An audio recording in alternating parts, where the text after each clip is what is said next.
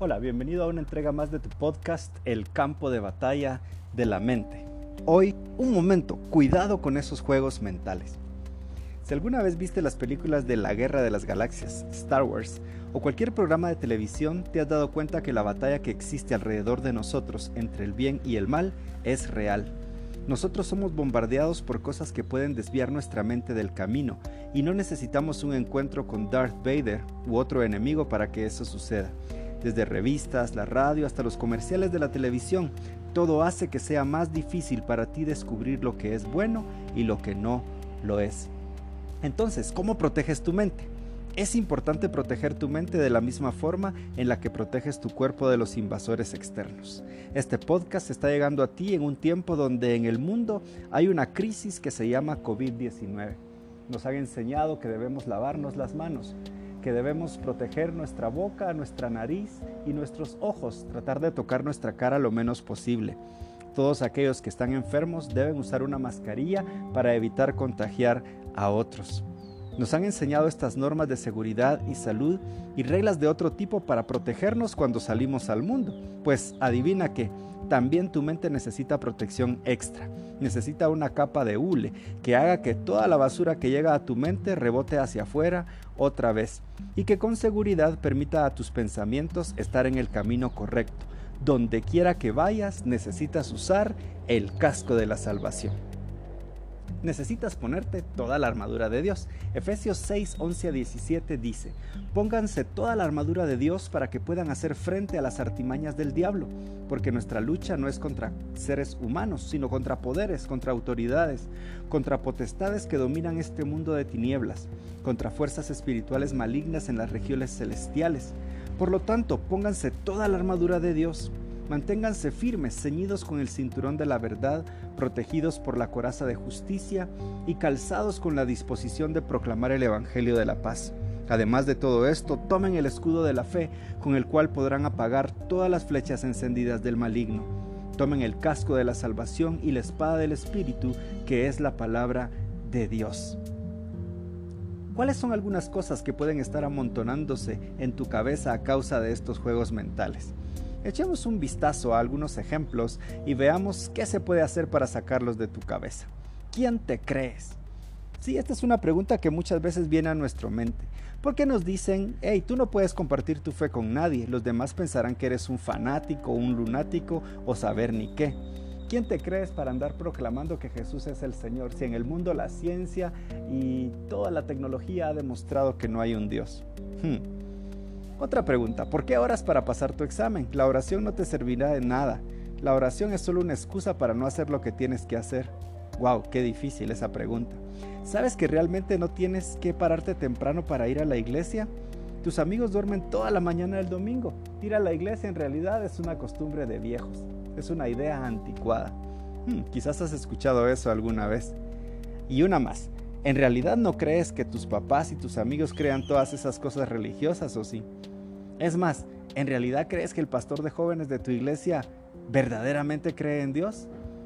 El tipo parece algo inteligente, no creo que todavía esté buscando esas cosas. Estos juegos mentales suelen ser guiados por espíritus que se oponen a la presencia de Jesús y te hacen pensar que todo lo que crees no es cierto. Ellos quieren hacerte sentir que simplemente no estás al corriente con el resto del mundo, que eres inferior, que eres menos. Y si permites que se apoderen de tu forma de pensar, ya no sabrás más en lo que crees. Como cristiano, tienes que decidir qué es lo que vas a creer. A pesar de ser joven, tu fe puede ser fuerte si conoces estas cosas que en tu corazón pueden hacer daño y las expulsas de él.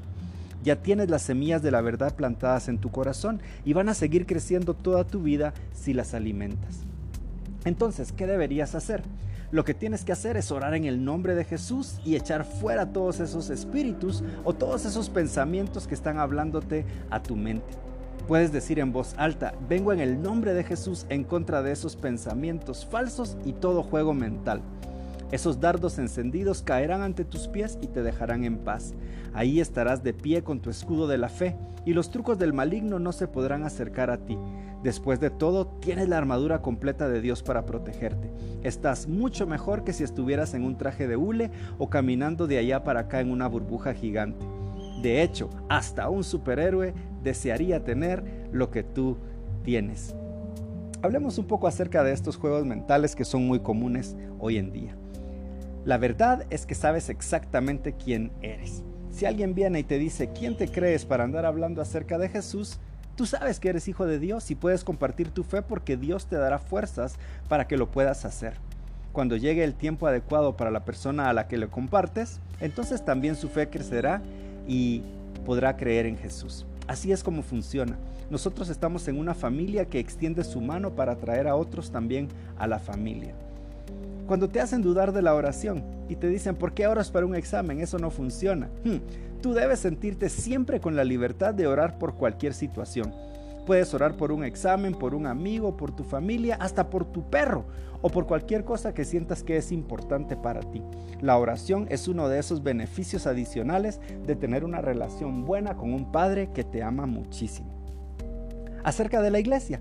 Es posible que mucha gente te diga que la iglesia es una de las ideas más anticuadas que hay. Y la verdad es que no siempre te dan ganas de levantarte temprano para ir a la iglesia. Pero probablemente has descubierto que cuando logras hacerlo, te sientes mucho mejor el resto del día. Compartir con otros hermanos y amigos en un ambiente donde se adora a Dios levanta tu espíritu. Tu corazón se siente más ligero y el mundo parece un poquito mejor. Deja a tus amigos que se despierten tarde. Tú necesitas ir a la iglesia. Ahora, ¿qué tal de los adultos que son cristianos o de los líderes que son cristianos? ¿Crees que ellos verdaderamente crean en las cosas que dicen creer? Bueno, yo pienso que sí. Lo que sucede es que ellos han alcanzado un grado de madurez que les permite vivir su vida normalmente y además ir siempre equipados con el escudo de la fe, la espada del espíritu, y todas estas herramientas que Dios nos ha dado para que luchemos la batalla. Ellos posiblemente han tenido un verdadero encuentro con Jesús y los oirás decir cosas como, hey, tranquilos, confiemos en Dios y Él va a hacer algo. ¿En serio creen que Dios hará algo? Claro, están seguros porque Dios antes ha hecho estas cosas por ellos. En el futuro, cuando estos juegos mentales o estos espíritus comiencen a hablar a tu oído y te molesten y te mientan y te hagan sentir todo confundido en tu interior, recuerda esto, puedes mandarlos muy lejos con solo clamar en voz alta el nombre de Jesús. Ellos no pueden soportar ni tan solo un momento de la gloria de Dios. Tú tienes la verdad dentro de ti y esta te hará libre. La Biblia dice en Filipenses 4, 5 a 7, que su amabilidad sea evidente a todos. El Señor está cerca. No se inquieten por nada, más bien en toda ocasión, con oración y ruego, presenten sus oraciones a Dios y denle gracias. Y la paz de Dios que sobrepasa todo entendimiento, cuidará sus corazones y pensamientos en Cristo Jesús. Aquí hay una pequeña lista que puedes usar para ayudarte cuando te sientas confundido por estos juegos mentales y estas ideas que te bombardean. En primer lugar, haz una oración. Dile, Jesús, por favor, protege mis pensamientos y mi mente. Protégeme contra cualquier mentira que pueda venir a mi mente por causa de estos juegos mentales. Número 2. Puedes decir en voz alta, en el nombre de Jesús vengo en contra de todo juego mental o de todo lleno de cosas buenas. Y dice, por último, hermanos, consideren bien todo lo verdadero, todo lo respetable, todo lo justo, todo lo puro, todo lo amable, todo lo digno de admiración en fin, todo lo que sea excelente o merezca elogio. Pongan en práctica lo que de mí han aprendido, recibido y oído, y lo que han visto en mí, y el Dios de paz estará con ustedes. 4. Platica con un amigo, con un líder, o quizá con tus padres acerca de las confusiones que vienen a tu mente. Número 5. No tengas temor de compartir con otros estos pensamientos que tienes. Claro, no se los digas a cualquier persona porque podrían no entenderte. Busca a alguien de tu confianza y dile que te sientes confundido respecto a una u otra cosa sin temor. Alguien te escuchará y entonces podrá aclararte algunas cosas que quizás sean más simples de lo que tú piensas. Número 6. Confía en que Dios está contigo todo el tiempo y te escucha en todas tus oraciones, sin importar que no hagan mucho sentido. Número 7. Toma el consejo de Norman Peale, que dijo, cambia tus pensamientos y cambiarás tu mundo. Desecha aquellas ideas y pensamientos que están rondando cerca de tu mente y adopta nuevas ideas, nuevos pensamientos. Número 9.